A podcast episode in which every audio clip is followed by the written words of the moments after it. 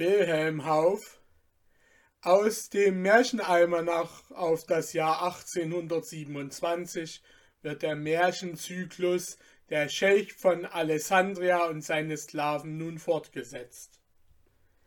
Als der Sklave geschwiegen hatte und es wieder stille im Saale geworden war, erinnerte der junge Schreiber den Alten, dass sie den Faden ihrer Unterhaltung abgebrochen hatten, und bat ihnen nun zu erklären, worin denn eigentlich der mächtige Reiz des Märchens liege. Das will ich euch jetzt sagen, erwiderte der Alte. Der menschliche Geist ist noch leichter und beweglicher als das Wasser, das doch in alle Formen sich schmiegt und nach und nach auch die dichtesten Gegenstände durchdringt. Er ist leicht und frei wie die Luft und wird wie diese Je höher er sich von der Erde hebt, desto leichter und reiner. Daher ist ein Drang in jedem Menschen, sich hinauf über das Gewöhnliche zu erheben und sich in höheren Räumen leichter und freier zu bewegen, sei es auch nur in Träumen. Ihr selbst, mein junger Freund, sagtest, ja, wir leben in jenen Geschichten, wir dachten, und fühlten mit jenen Menschen. Und daher kommt der Reiz, den sie für euch halten. Indem ihr den Erzählungen des Sklaven zuhörtet, die nur Dichtungen waren, die einst ein anderer erfand, habt ihr selbst auch mitgedichtet. Ihr bliebet nicht stehen bei den Gegenständen um euch her, bei euren gewöhnlichen Gedanken, nein, Ihr erlebtet alles mit. Ihr waret es selbst, dem dies und jenes Wunderbare begegnete. So sehr nahmet ihr teil an dem Mann, von dem man euch erzählte. So erhob sich euer Geist am Faden einer solchen Geschichte über die Gegenwart, die euch nicht so schön, so anziehend dünkte so bewegte sich dieser Geist in fremden höheren Räumen, freier und ungebundener. Das Märchen wurde euch zur Wirklichkeit, oder wenn ihr lieber wolltet, die Wirklichkeit wurde zum Märchen, weil euer Dichten und Sein im Märchen lebte. Ganz verstehe ich euch nicht, erwiderte der junge Kaufmann. Aber ihr habt recht mit dem, was ihr sagtet. Wir lebten im Märchen oder das Märchen in uns. Sie ist mir noch wohl erinnerlich, jene schöne Zeit, wenn wir Muße dazu hatten, träumten wir wachend. Wir stellten uns vor, an wüste, unwirtbare Inseln verschlagen zu sein. Wir berieten uns, was wir beginnen sollten, um unser Leben zu fristen, und oft haben wir in diesem dichten Weidengebüsch uns Hütten gebaut, haben von elenden Früchten ein kärgliches Mahl gehalten, obgleich wir hundert Schritte weit zu Hause das Beste hätten haben können. Ja, es gab Zeiten, wo wir auf die Erscheinung einer gütigen Fee oder eines wunderbaren Zwerges warteten, die zu uns treten und sagen würden, die Erde wird sich also bald auftun, wollet dann nur gefälligst herabsteigen in meinen Palast von Bergkristall und euch belieben lassen, was meine Diener, die Meerkatzen, euch auftischen. Die jungen Leute lachten, gaben aber ihrem Freunde zu, dass er wahr gesprochen habe. Noch jetzt, fuhr ein anderer fort, noch jetzt beschleicht mich hier und da dieser Zauber. Ich würde mich zum Beispiel nicht wenig ärgern über die dumme Fabel, wenn mein Bruder zur Türe hereingestürzt käme und sagte Weißt du schon das Unglück von unserem Nachbarn, dem dicken Bäcker? Er hat Händel gehabt mit einem Zauberer, und dieser hat ihn aus Rache in einen Bergbären verwandelt und jetzt liegt er in seiner Kammer und heult entsetzlich. Ich würde mich ärgern und ihn einen Lügner schelten. Aber wie anders, wenn mir erzählt würde, der dicke Nachbar habe eine weite Reise in ein fernes, unbekanntes Land unternommen. Dort sei, eine, sei er einem Zauberer in die Hände gefallen, der ihn in einen Bären verwandelte. Ich würde mich nach und nach in die Geschichte versetzt fühlen, würde mit dem dicken Nachbar reisen, Wunderbares erleben und es würde mich nicht sehr überraschen, wenn er in ein Fell gesteckt würde und auf allen Vieren gehen müsste. So sprachen die jungen Leute. Da gab der Scheik wiederum das Zeichen und alle setzten sich nieder. Der Aufseher der Sklaven aber trat zu den Freigelassenen und forderte sie auf, weiter fortzufahren.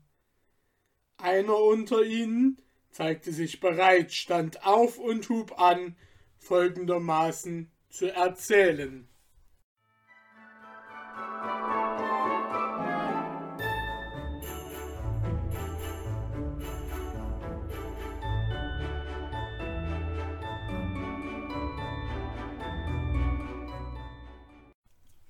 Der arme Stefan.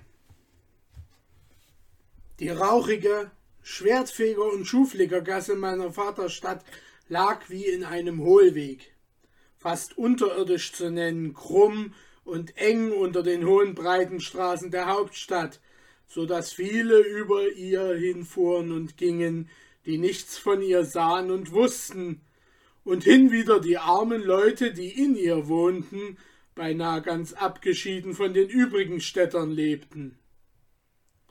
Von dem Gerassel und Lärmen der großen Stadt vernahm man wenig in dieser Kluft, und das wenige wurde noch vom Klopfen und Hämmern der Schmiede übertönt. Über den alten baufälligen Hütten lag ein beständiges Halbdunkel, und nur an hellen Sommermittagen fiel an einzelnen Stellen von dem Gewimmel der höher liegenden Straßen flüchtige Schatten zwischen die lodernde Flamme der Feueressen.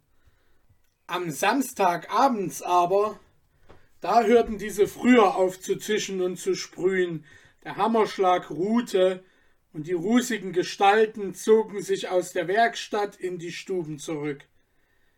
Wenige Einzelne gingen auch wohl hinauf in die Stadt, während die Weiber Fenster und Böden scheuerten und die Kinder in den Schlupfwinkeln und Bügeln der Hohlgasse ihre Spiele trieben. In solcher Feierstunde saß Stefan auf einem alten Balken vor des Nachbars Haus, und am anderen Ende des Balkens, halb gegen ihn gewandt, Nachbar Sabine. Jedes hatte seinen von vielen Gebrauch beschmutzten Katechismus in den Händen. Das ist, o Herr, ein Auszug aus dem Koran der Christen, und sie lernten gar eifrig. Nur einmal griff Stefan unter dem Lesen in seine Tasche, holte ein Stück Schwarzbrot heraus und hielt es Sabinen hin. Doch ohne ein Wort zu sprechen oder nur die Augen vom Buch abzuwenden. Sie nahm es mit einem kurzen Dank und aß es langsam, während ihre Lippen sich leise fortbewegten und die Augen gleichfalls fest aufs Buch geheftet blieben. Endlich klappte Stefan seinen Katechismus zu, wandte sich herum und sagte Kannst du jetzt deinen Spruch oder soll ich dir ihn lernen helfen? Ich kann ihn schon, antwortete Sabine, die sogleich nach ihm wie im Takte ihr Büchlein zusammengeschlagen hatte. Gut, sagte Stefan, während sie näher zusammenrückten. So können wir noch etwas plaudern. Ach ja, du erzählst mir, wie du mit deinem Vater in das Dorf durch den langen Wald gegangen bist und den wunderlichen Mann gesehen hast. Aber das habe ich dir ja schon so oft erzählt. Ich möchte es doch wieder hören, ich bitte dich. Nun, wie der Vater noch gearbeitet hat und auf die Dörfer hinausgegangen ist, den Bauern die Schuhe zu flicken, da hat er mich auch einmal mitgenommen und wir sind in aller Früh fortgegangen. In der Stadt war es noch ganz finster und stille, und wie wir über den Berg gingen, wehte ein kühler Wind. Da mussten wir lang in, an einem Wald hingehen, bis wir endlich über eine Brücke kamen. Aber, aber vorher, fiel Sabine ein, kommt ja der Wasserfall. Nun sieh, du weißt es ja schon, fuhr Stefan fort. Es war aber wirklich ganz seltsam, weil wir den Bach so rauschen hörten und doch in der Finsternis nichts sahen. Da gehen wir in den Wald hinein und immer hinein, da war's vollends ganze Nacht und oben in den Bäumen blies der Wind. Auf einmal sagt der Vater, ich weiß nicht mehr, wo ich bin, wir sind irr. Mir ward's bang, kein lebendiger Mensch, der uns den Weg hätte zeigen können, nur manchmal pfiff ein Vogel. Der Vater lief aber immer voraus. Endlich wird's doch ein klein wenig heller und die Sonne kommt zuweilen etwas durchs Gebüsch. Auch wurden die Vögel immer lauter. Wie's morgen wird, kommen wir auf einen Platz, ganz mit Moos bedeckt, voll Hügel und Bäume drauf. Und das Gebüsch drunten war wie feurig, weil die Sonne aufging. Nun mussten wir bald durch ein dickes Gesträuch, und da ist wieder so ein Platz und ein schöner Felsen, ganz rot vom Frühlicht. Auf der einen Seite fließt eine Quelle laut heraus über die Baumwurzeln hin, auf der anderen Seite ist eine Höhle, von vielem hellen grünen Gras bewachsen. Drin war es aber noch dunkel. Vor der Höhle saß ein Mann im Gras, mit weißem Mantel, schneeweißem Haar und schneeweißem langen Bart. Hinter ihm stand ein glänzender Spiegel aufgestellt und noch viele andere Sachen, die ich nicht mehr weiß. In seinem Schoß hatte er ein großes Buch. Darin las er. Der Vater fragte ihn nach dem Wege und ich zog die Mütze ab, er deutete aber nur stumm mit der Hand und sah uns nicht nach.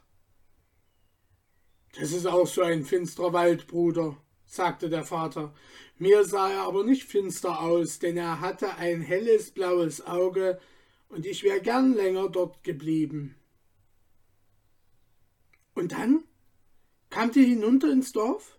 fragte Sabine. Ja.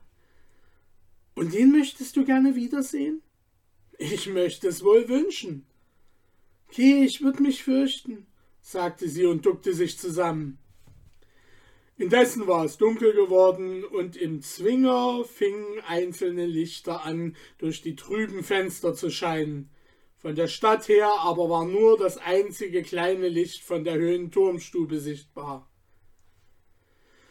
Ich mag noch nicht ins Haus, begann Sabine wieder. Wir wollen jetzt, wie neulich, einander sagen, was wir uns wünschen. Ich mag auch noch nicht hinein, sagte Stefan, denn der Vater lärmt und schreit wieder so und die Mutter weint, weil sie sich fürchtet, der Viertelsrichter werde kommen und Geld fordern. Ach, sonst da wünschte ich mir freilich, ein Waldbruder zu werden und wohl gar. Und ich? Fiel Sabine ein. Ich möchte einmal Kammerjungfer bei einer Prinzessin werden. Da käme ich ins Schloss und sehe die schönen Stuben und die Königin und den König und hätte schöne Kleider und könnte ausfahren. Ach, von dem allen möchte ich nichts, seufzte Stefan. Aber sieh, dort kommt wieder der alte Christoph mit seinem Stelzfuß. Wenn ich den sich so nach Hause schleppen sehe und wenn ich bei dem Studenten da oben bin, der so viele Bücher liest und so schön erzählen kann und sehe ihm den Hunger im Gesichte an. Oder wenn die steinalte Wäscherin da drüben immer von ihrem Sohn spricht, auf den sie gehofft hat in ihrem Alter und der nicht aus dem Kriege zurückgekommen ist. Und ich komme nach Hause und deine und meine Mutter jammern zusammen.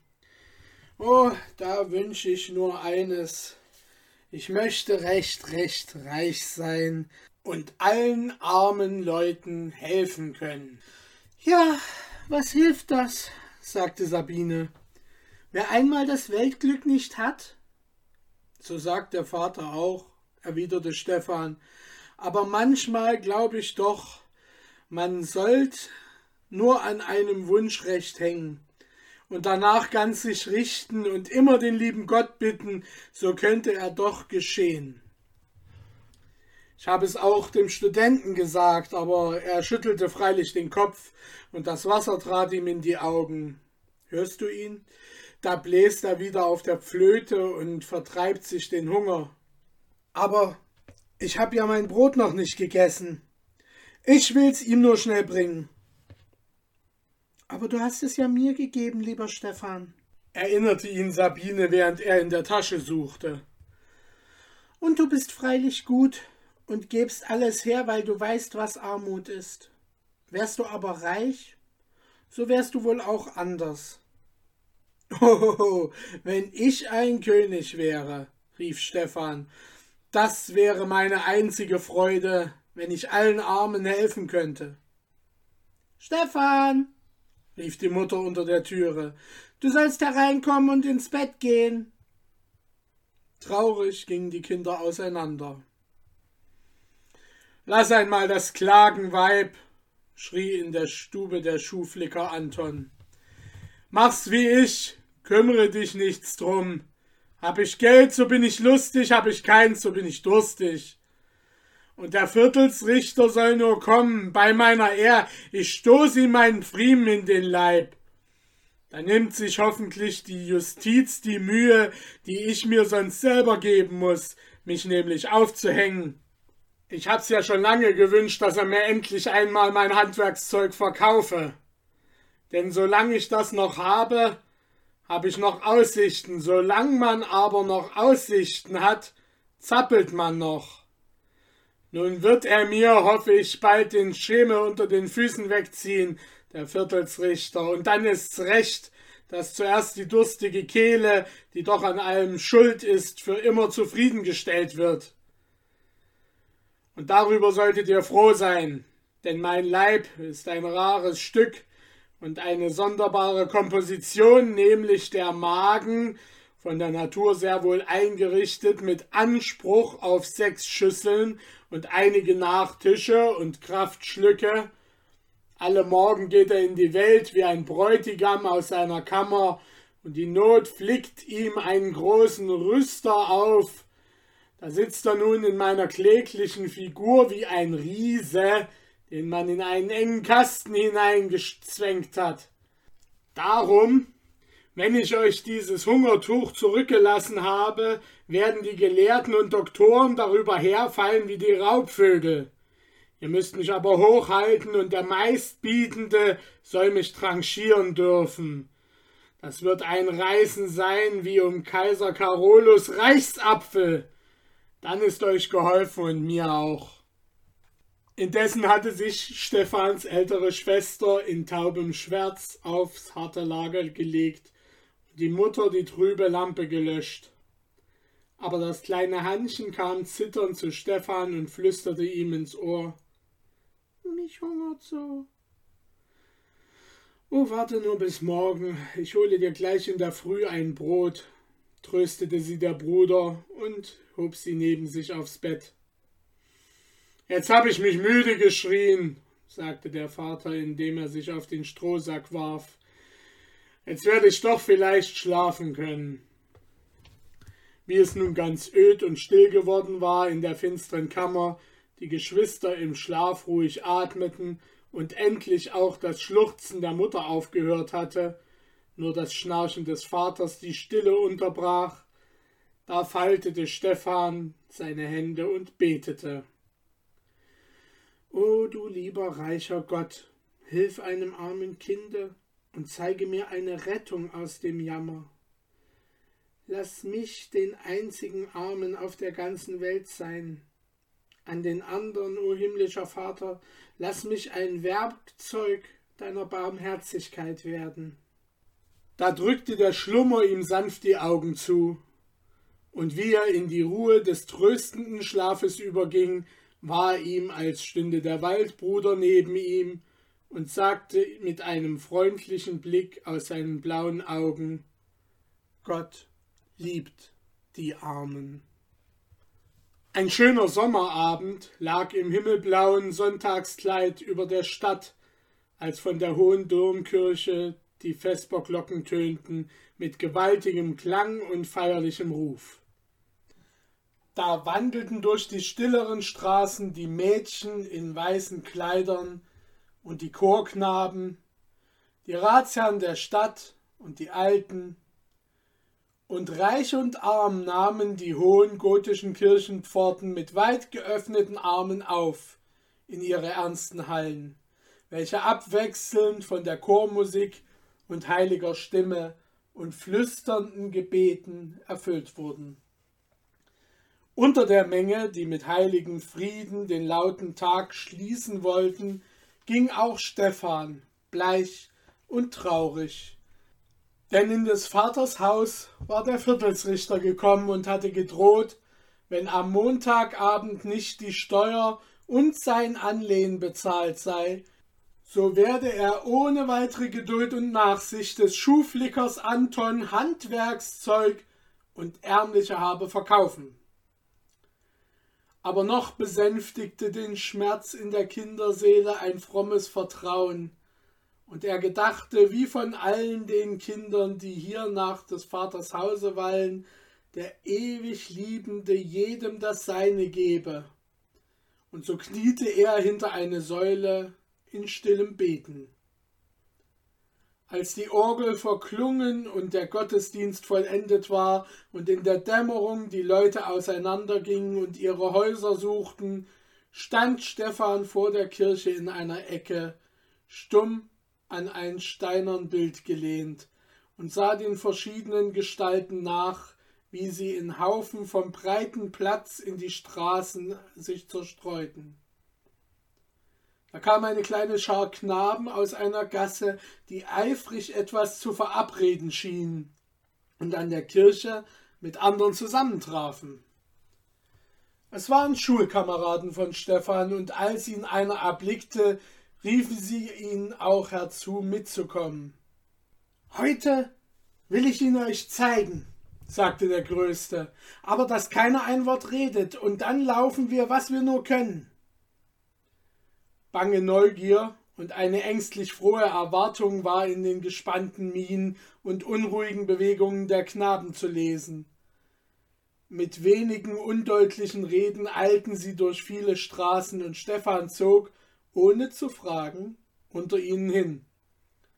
Sie kamen endlich bis in die hintersten engen Gassen.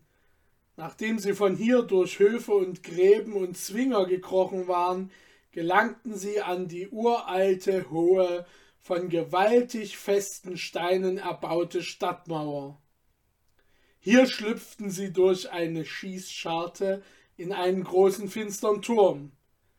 Jetzt zog der Anführer eine Kerze hervor, schlug Feuer, und als ihr schwaches Licht allmählich die schwarzen Wände zu erhellen begann, sahen sie sich vor einer halb verfallenen Treppe.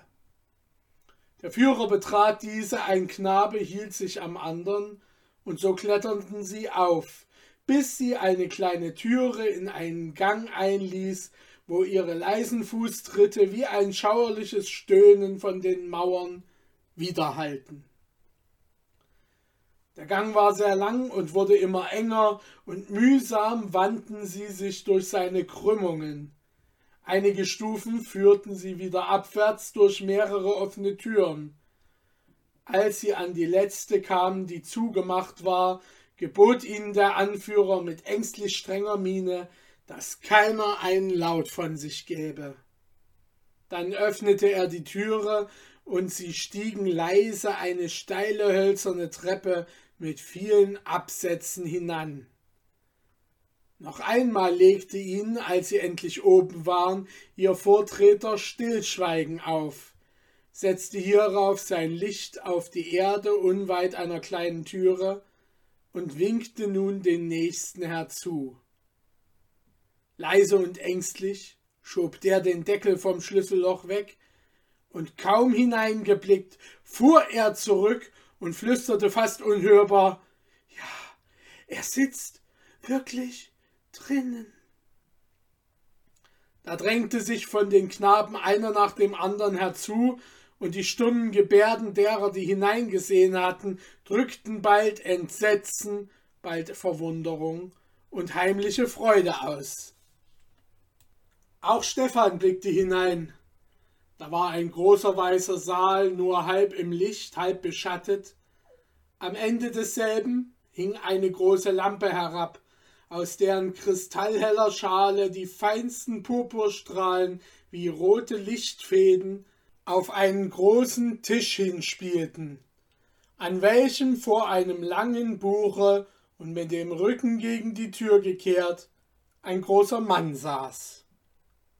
Ende des ersten Teils